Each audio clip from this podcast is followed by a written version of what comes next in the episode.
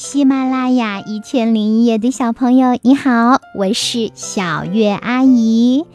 今天呀，我要来给你讲的故事是《小猫学钓鱼》，贵贱熊。这个故事选自福建少年儿童出版社出版的幼儿寓言童话。一天早上，小猫央求妈妈带它去小河边学钓鱼。妈妈说：“ 你想学钓鱼，妈妈很高兴。可是呀，禁渔期今晚二十四点才结束，我们再等一天好吗？”还是今天去嘛。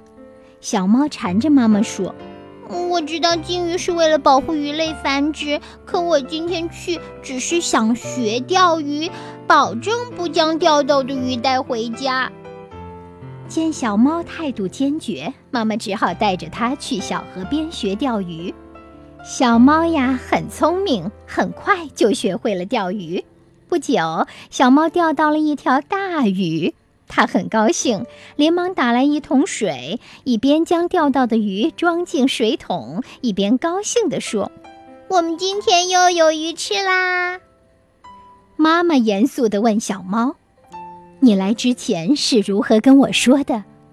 小猫听了，马上将桶里的水和鱼一起倒进了小河里。说到做到，我们要为它竖起大拇指，对不对？好啦，这个故事讲完了。如果你喜欢的话呢，可以把它多听几遍，然后讲给你的小伙伴听哦。祝你有个好梦。晚安，宝贝。